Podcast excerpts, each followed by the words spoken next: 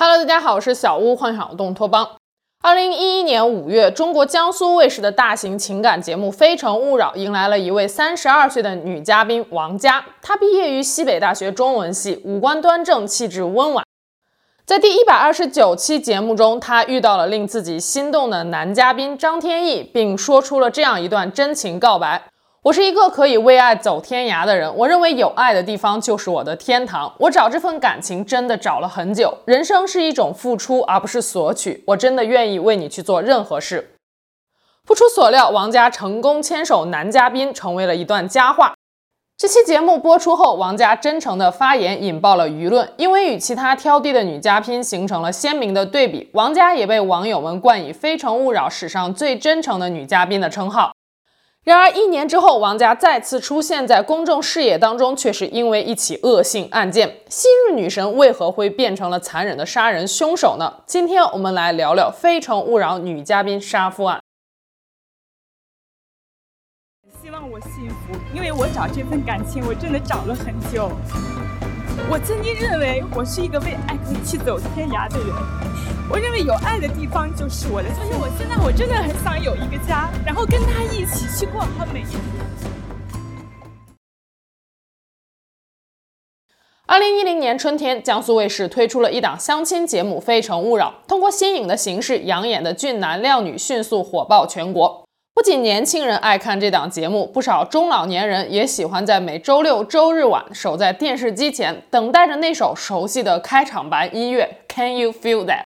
参与节目的男嘉宾有资产过亿的老板，这个一百五十万。你们店里边最贵的多少钱？一千万。呃，你店里边所有的玉加在一块多少钱？呃，一个亿。我随便挑了一块，这个是我的一般的东西。如果我们牵手成功的话，全是你的，全部是你的，每天换一个袋。有饱读四书五经的成熟大叔。花儿为什么是红的？草儿为什么是绿的？屁，它为什么是臭的呢？要成为真正的中国人，就应该认真的读一读四书。现在这四本书还没有买，也没有看。还有自信心爆棚的土豪哥。经济不景气，土豪有办法；爱情没头绪，土豪有办法；朋友爱生气，土豪有办法。而女嘉宾们除了长相甜美、身材高挑之外，有些还十分有个性。我就喜欢那种不喜欢我的，我就喜欢挑战那种不喜欢我的。嗯，大多数女孩的梦想是有一个白马王子，那我的梦想呢是希望有一个王子来把我当白马。那句著名的“宁愿坐在宝马车里哭，也不愿坐在自行车上笑”，也是出自《非诚勿扰》的一位女嘉宾马诺之口。嗯，我还是坐在宝马里哭吧。很多女嘉宾通过这档节目成了网红，甚至参与到了一些影视剧的拍摄当中。所以不少人报名参加《非诚勿扰》，并不是真的为了寻找另一半，而是为了提高自己的曝光度。一些女嘉宾为了在舞台上站得久一点、更久一点，频频灭灯，提出的择偶条件也十分苛刻。不过本期故事的主人公王佳则不同，她是真的想要通过这档节目找到属于自己的白马王子。王佳是《非诚勿扰》第一百二十六期至一百二十九期的二号女嘉宾。她一九七九年出生于陕西延安，参加《非诚勿扰》时三十二岁。王佳的父亲是延安某国企的职工，母亲在厂医院担任护士。她是家中独女，从小集万千宠爱于一身。后来又考上了西北大学中文系，在学校是校花级的风云人物。王佳喜欢写作，文笔了得。和大部分爱好文学的女孩一样，憧憬着风花雪月的美好爱情。大学毕业后，王佳顺利进入了一家出版社担任编辑。可以说，从小到大，王佳就是在别人的赞美声中长大的，这也养成了她骄傲自我的性格。心气极高的王佳对另一半的要求也很高，谈了几次恋爱都无疾而终，理由无非是那几样：文化层次低、经济条件差、没有共同语言等等。在挑挑拣拣中，王佳一晃到了三十二岁，父母开始忍不住催婚，但王佳却不愿意降低自己的标准。就在此时，他注意到了相亲节目《非诚勿扰》，他发现有一些女嘉宾的条件也不比自己优越到哪里，却往往能牵手一些非常优秀的男嘉宾。他不由得心想：我为什么不能去《非诚勿扰》试一试呢？二零一零年底，王佳专门请假坐飞机前往南京，参加了节目组的海选。他凭借着出众的外貌和清晰的谈吐，顺利通过了海选。二零一一年二月，节目组还专程飞赴西安，为王佳拍摄了一组宣传短片。王佳开通了互动微博，为上节目做准备。她的微博签名是：“婚姻是男女双方能给彼此最好的礼物，有个属于自己的家是我今生最大的追求。谁给我婚戒，我将用我的生命去爱他一生。”亲朋好友得知王佳将要上《非诚勿扰》后，纷纷打电话发短信祝贺她，希望她能够早日找到如意郎君。二零一一年五月开始，王佳以二号女嘉宾的身份，在四期《非诚勿扰》节目中连续出镜。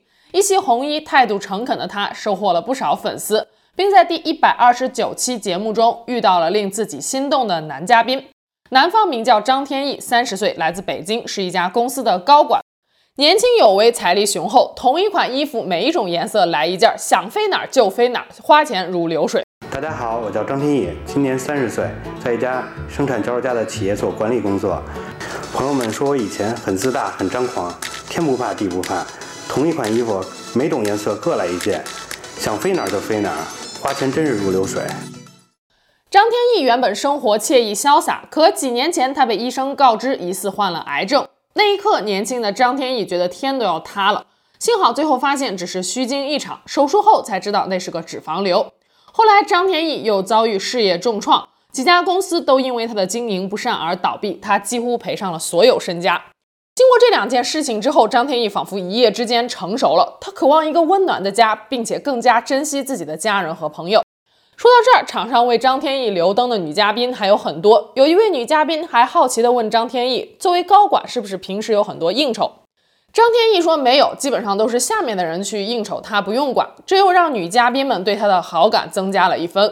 很少，因为都是下面去应酬，我不用管。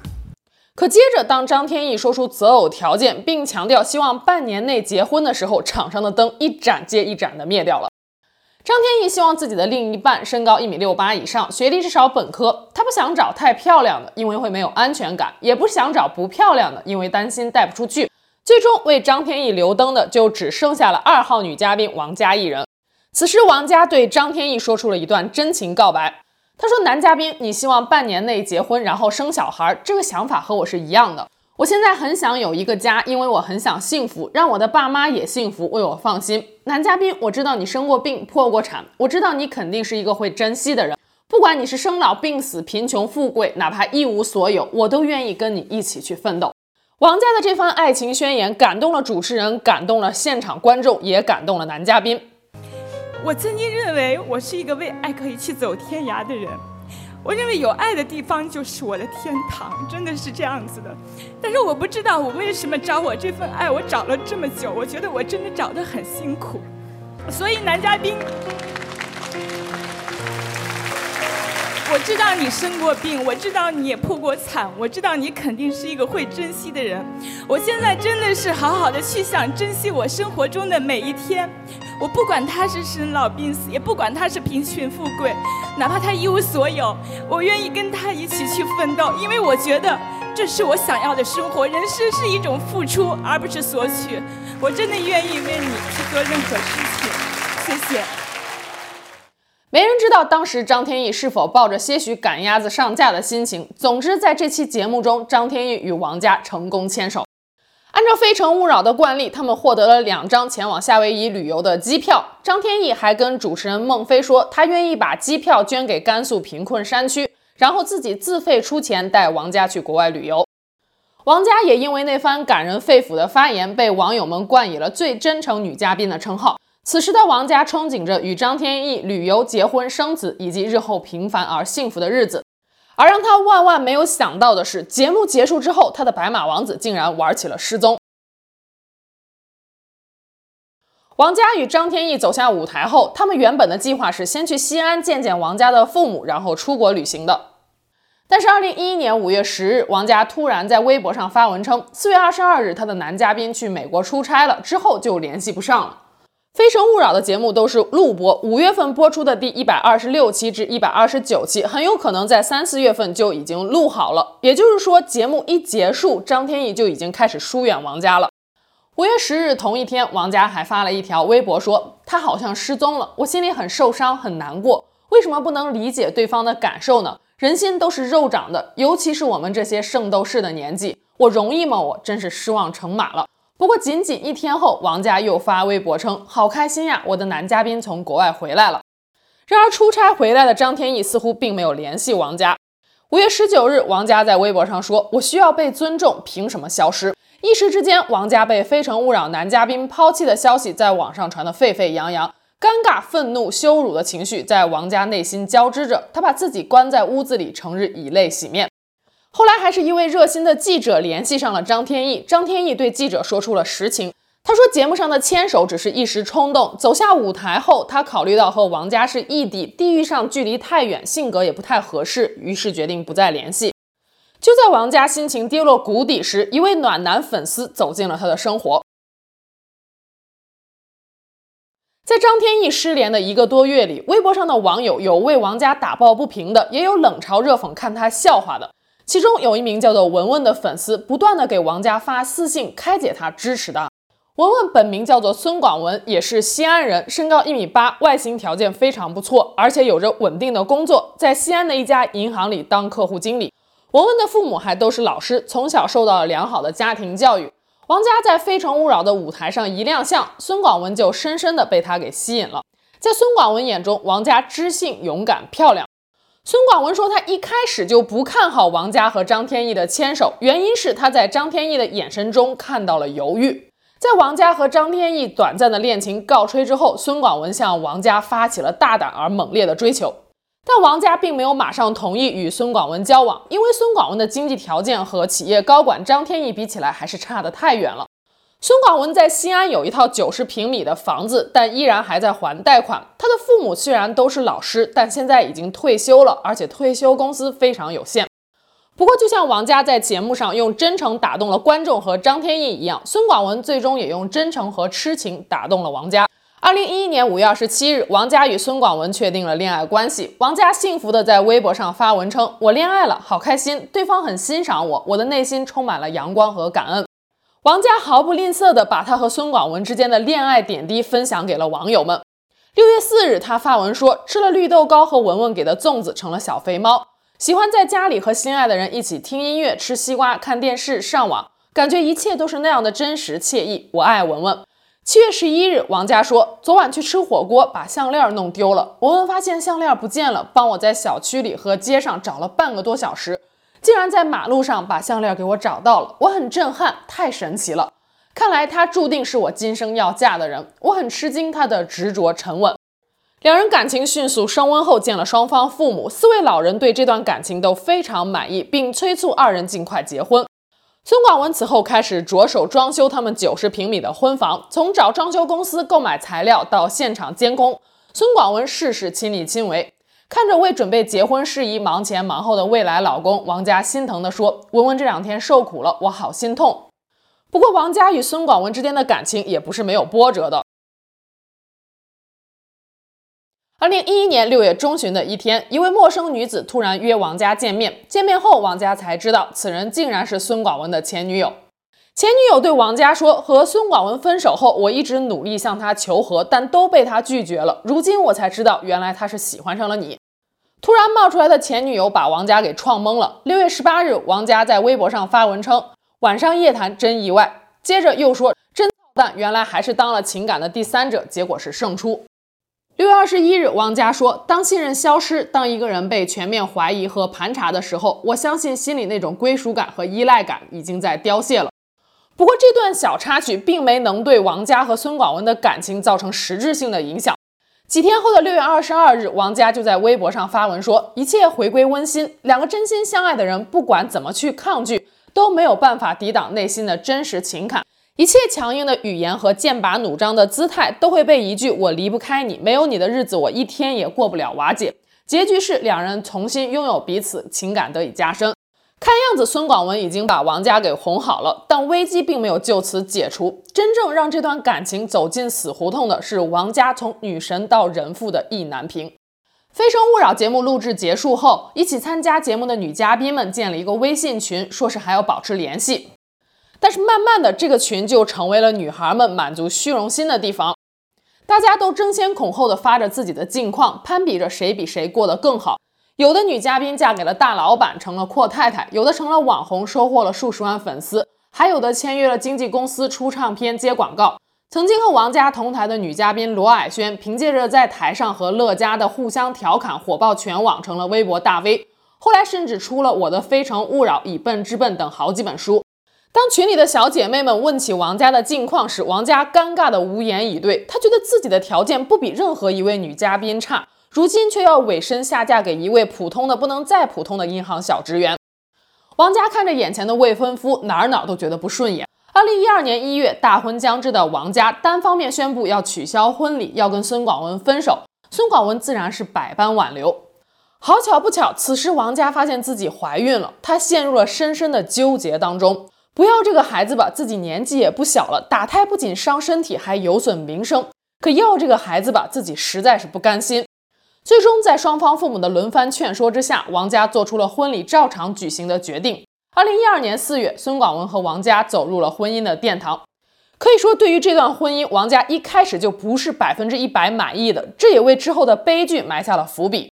另一边，把女神娶回家的孙广文喜不自胜，此时的他并没有意识到，他的一只脚已经迈进了鬼门关。婚后，王家的肚子越来越大，身材走样，脸上出现了孕妇斑。看着从前纯美的照片，对比参加《非诚勿扰》时光芒四射的女神形象，王家心里充满了挫败感。加上看到别的姐妹都过得很风光，更加愤懑不乐。孙广文劝她心态放平和一些，还说如果你老生活在跟别人的比较当中，那我劝你再上一次《非诚勿扰》。这话深深刺痛了王家，两人爆发了婚后的第一次激烈争吵。但孙广文到底还是心疼怀有身孕的妻子，争吵当天晚上就去说好话哄王家了。夫妻俩也算是床头打架床尾和。但进入六月后，孙广文所在银行的揽款业务加重，常常加班，每天早出晚归，这又让王家心生不满。王家甚至怀疑到了孙广文的前女友身上，质问孙广文是不是出轨了。孙广文有苦说不出，主动提出要把工资卡上交，让王家放心。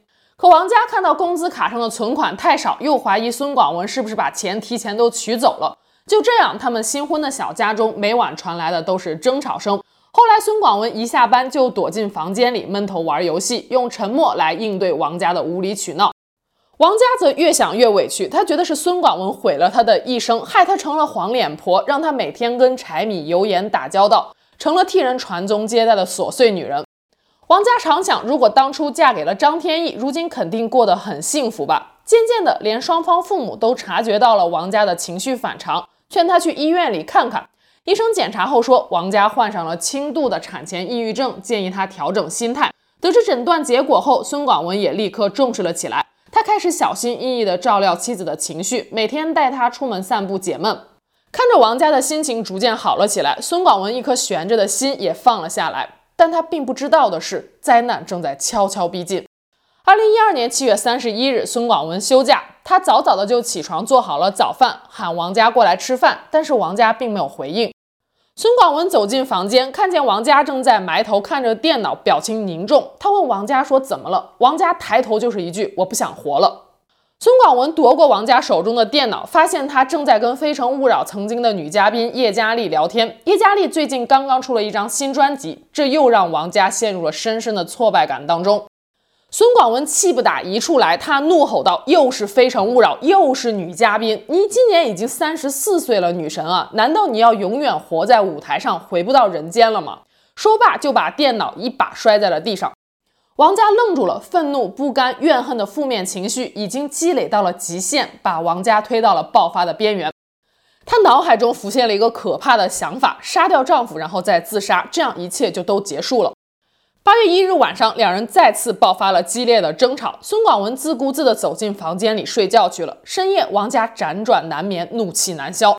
他冲进厨房，拿起了一把水果刀。就这样，悲剧发生了。在血泊中醒来的孙广文踉跄地爬出屋外去求救，最终倒在了电梯间门口。看着倒下的孙广文，王家似乎一下子回过了神来。他抱着孙广文痛哭不止，接着往自己身上刺了两刀，最后拨通了报警电话。经抢救，王家和肚子里的孩子平安无事，而孙广文因为失血过多而去世了。不久后，王佳在警方的监护下产下了一名男婴。因为在哺乳期，王佳可以取保候审。坐月子期间，他数次试图撞墙自尽，但都被年迈的父母给拦下了。二零一三年十二月四日，王家杀夫案在西安中院不公开审理。法院认为，被告王佳作案手段残忍，后果严重，应予以严惩。但考虑到本案因家庭矛盾引发，被告王佳作案时正处于抑郁症的发病期。行为辨认和控制能力减弱，又有自首情节，依法可从轻处罚。最终，王家被判处了十三年有期徒刑，后来又被改判为十年。王家的父母赔偿了孙广文父母三万元。看在孙子的份上，孙广文的父母撤销了对王家的民事诉讼。算算日子，王家如今应该已经出狱了。热恋时，王家曾经在微博上写道：“我爱文文，她让我的生命重新焕发了生机和活力。”我要一生守候他，因他而开心，因他而感动，因他而幸福，因他而努力，因他而奋斗。我等待着他给我戴上婚戒的那一天，不论发生什么，我都无悔和他相守的每分每秒。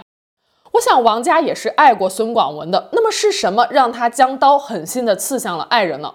有人说是产前抑郁症毁了王佳，但也有人说，大部分抑郁症患者是不会伤害他人的。王佳患上的分明是躁郁症，他这是被攀比心蒙蔽了双眼。《非诚勿扰》这个舞台给王家编织了一个梦，但他这个梦做得太深了，最终没能从梦里醒来。巴尔扎克曾经说过：“黄金的枷锁是最重的。”很多人在追逐金钱的过程中，都不知不觉给自己戴上了沉重的枷锁。生命是一袭华美的长袍，上面爬满了虱子。外人只看到了长袍的华美，却看不到穿袍子的人忍受着虱子的恶心。生活终究是自己的，如人饮水，冷暖自知。经典韩剧《请回答一九八八》第四集中有一个隐藏的细节十分感人。这天，德善妈妈和德善爸爸外出去巧食店里吃饭，坐下后，德善妈妈看到邻桌陌生夫妻你侬我侬的场面，十分羡慕，又想到邻居豹子女士的老公对豹子女士体贴入微，再看看自己不解风情的丈夫，顿时觉得这辈子是嫁错人了。离开小店时，德善妈妈发现自己的雨伞被别人拿错了。于是也挑了一把别人的伞，想着趁此机会拿一把好看的花伞换掉自己的那把旧伞。可走出店门后，才发现这把好看的花伞竟然破了个大洞，根本就没法用。就在德善妈妈心情沮丧之时，德善爸爸撑着伞走了过来，让德善妈妈挽着他一起走，嘴里还喋喋不休地说道：“你这个人呀，别人的东西看着再好，最后也只是一场空。”是呀，生活不就是这样吗？适合自己的才是最好的，珍惜自己手中所拥有的，才能够获得幸福。那今天就让我们下期节目见喽，拜拜。